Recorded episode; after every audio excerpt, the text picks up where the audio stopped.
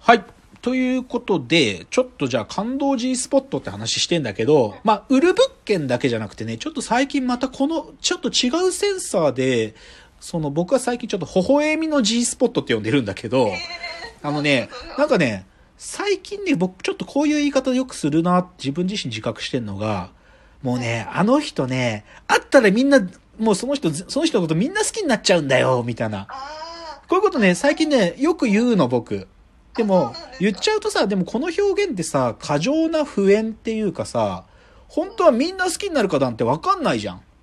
でもさ、その人の魅力説明するときに、でもこの人ね、会った人みんな好きになっちゃうような人なんだよねっていうことが、一番なんかしっくりくるような人とか、まあいるからさ、なんかそういう言い方するわけ。でも、そういう人に対する、なんていうかセンサーもね、最近すげえ敏感っていうか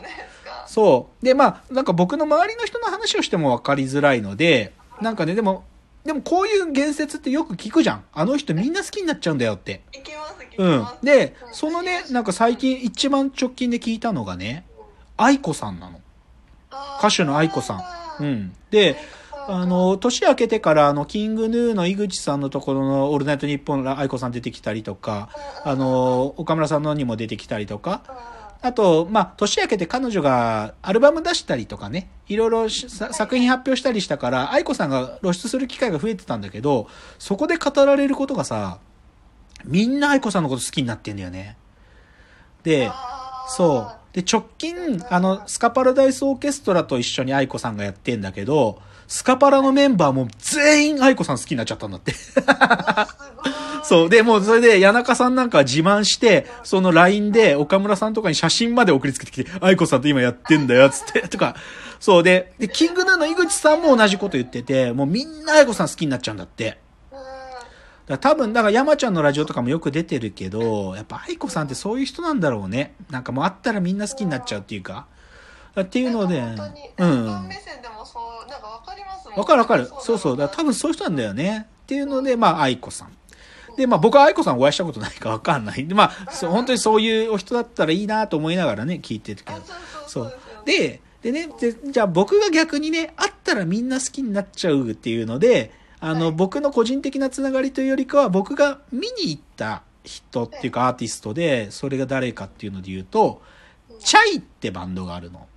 好きです。うん女の子の。そうそうそう、ネオかわいいとか言うね、まあ言いながらこうやってる、ピンクの衣装みんなで着てやってる4人組のバンドなんだけど、もうね、チャイは、僕ね、いや、もともとさ、洒落たバンドだなと思いながら、かっこいいなと思いながら見てたんだけど、たまたまね、誘っていただいて、チャイがライブするやつ見に行った機会があったのよ。あ、いいな、いいですね。まあうん、まあ、厳密に言うとね、あの、僕らのね、会社の、アはい。ーアーシャって言うんだけど、会社の写真を撮ってくれたチーム未完成っていうアートユニットがあって、そのアートユニットがチャイのミュージックビデオとかも撮ってて、で、そのつながりもあって、チャイ一緒に見ましょうって言われて、見に行ったんだけど、で、それで見た時さ、もうね、チャイがもう最高に可愛くって、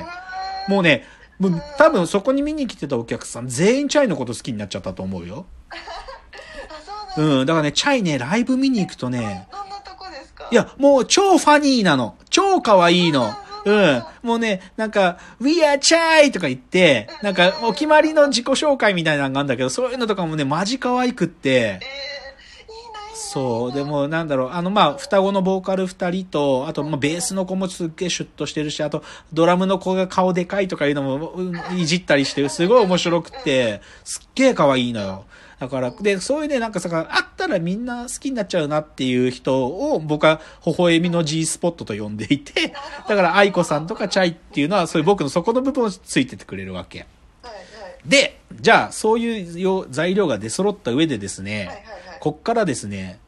ポスト菅野美穂千代ビタドリンク、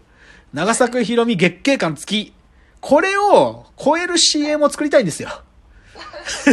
で、じゃあ、でももう、もう長作さんとか菅野美穂さんに頼るのはもうやめたい。はい別の人を考えたいんですよ。で、それもね、僕今日、名指します。はい。で、どなたかっていうとですね、これあんまりご存知の方いないと思うんだけど、女優のね、中村ゆりさんという方がいらっしゃいます。中村ゆりさん。はい。うん中村ゆりさんという女優さんがいらっしゃってですね、この方はもともとはね、あの、もともとは僕らがあの、オーディションバラエティ、朝やんというのをやってた時に、あの、ABEX からデビューしたね、ゆりまりっていう、まあなんていうか、あの、あ、アイドルユニットっていうか、まあ、最初は歌うたい手として出てきたんだけど、そのゆりまり解散した後は、あの、女優としてね、一番最初のね、映画がね、あの、パッチギの続編にあたる、パッチギラブピースっていうのがあるんだけど、それの主役をやってたのが中村ゆりさん。あ、そうなんですか？うん。で、僕がね、一番中村ゆり好きになったタイミングはね、2009年にテレビ東京で、セレブリさんっていうですね。セレブ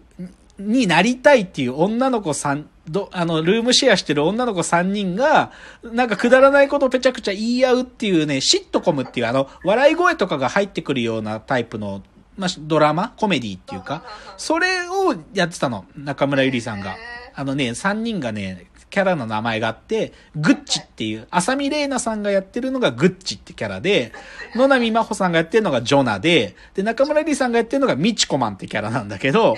で、この3人が超いい関係なの。これね、セレブリさんのファンは結構多いよ。ファンが多いから舞台もやったんじゃなかったかな。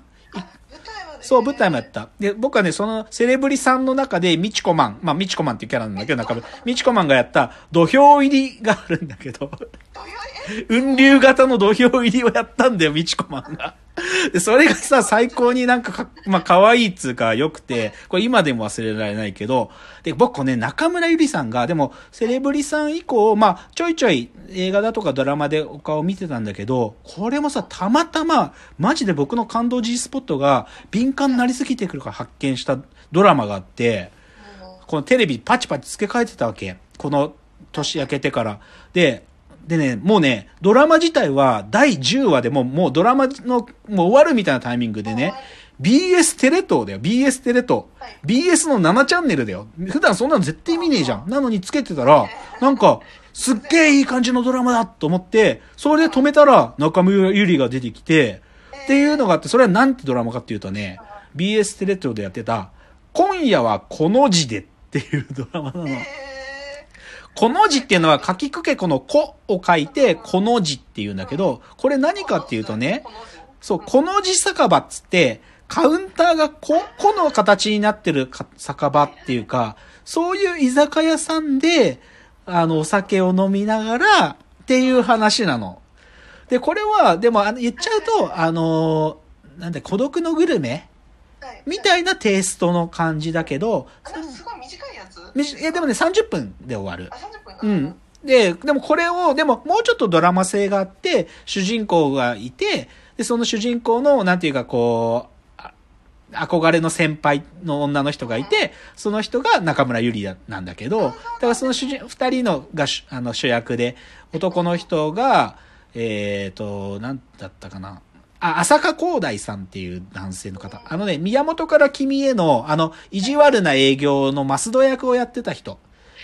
そう、でもあの人がすっごい、なんかこう、器用は、器用はだけど真面目な若者みたいな役で出てて、すげえいいんだけど、で、それと、なんていうか、お酒がすごい好きで、この字酒場っていうのを、この浅香光大さんに教える、あの、女性の役として、先輩の女の人で、その中村ゆりさんが出てくるわけ。だからこの二人が、なんか発見したこの字酒場を一個一個紹介していくっていうのが番組の体なのね。で、僕これ第10話でパッとつけてみてさ、もう、でも直感的にこれ最高のドラマじゃんと思って、もう速攻ね、あの、ビ、ビテレ東のなんかアプリで、タダで見れるやつで全部見た。そう、でもね、最高なの、これ。で、だからで、それ見て、でもやっぱり何が最高かって、やっぱね、中村ゆりなんだよね。安心すんの、彼女が出てると。まあ、綺麗だし。で、中村ゆり知るためにもうちょっと補足すると、あのね、アマゾンプライムだとかネットフリックスにね、山田孝之さんとのショートフィルムが出てるよ。あのね、点、あの、点、あの、点数の点って書くね、そういうショートフィルムがあって、それ30分ぐらいのショートフィルムだけど、あのなんだろうな、床屋さんやってる山田孝之と幼馴染っていうか、学生時代付き合ってた、それで久しぶりに地元に帰ってきて、なんか二人でちょっと、なんか、こう、うなじを、なんか、カミソリで剃ってもらうみたいなね、そ、そんななんでもない話だけど、これとか見ると中村ゆりって存在がわかるし、で、だけどね、この中村ゆりがね、でもね、ちょっとね、今 CM でね、僕無駄遣いされてる。と思う。まあ、何個か出てるけど、あのね、でもね、使われ方がね、日本生命の CM でね、出てんだけど、お母さん役なのよ。なんか多分シングルマザーで子育て頑張ってるけど、でもお母さん病気になっちゃったけど、日本生命で大丈夫だね、みたいな、そういう CM なのよ。なんだけど、もうね、僕はもうね、こう中村ゆりさんを、もし僕が CM クリエイターだったら、まあ、愛子さんか、チャイのスレ、スローテンポのタイアップ曲書いてもらって、もう感動 G スポットつきまくる夫婦の CM 撮るよ。で、だけどね、もう、もうね、これもう絶対撮りたい。このタッグで、チャイもしくは愛子で、プラス中村ゆりで、あの、かもう夫婦の CM 撮りたい。でも僕これ正直何が、なんていうかな、ライバルと思ってるかっていうと、これも結論言いますよ。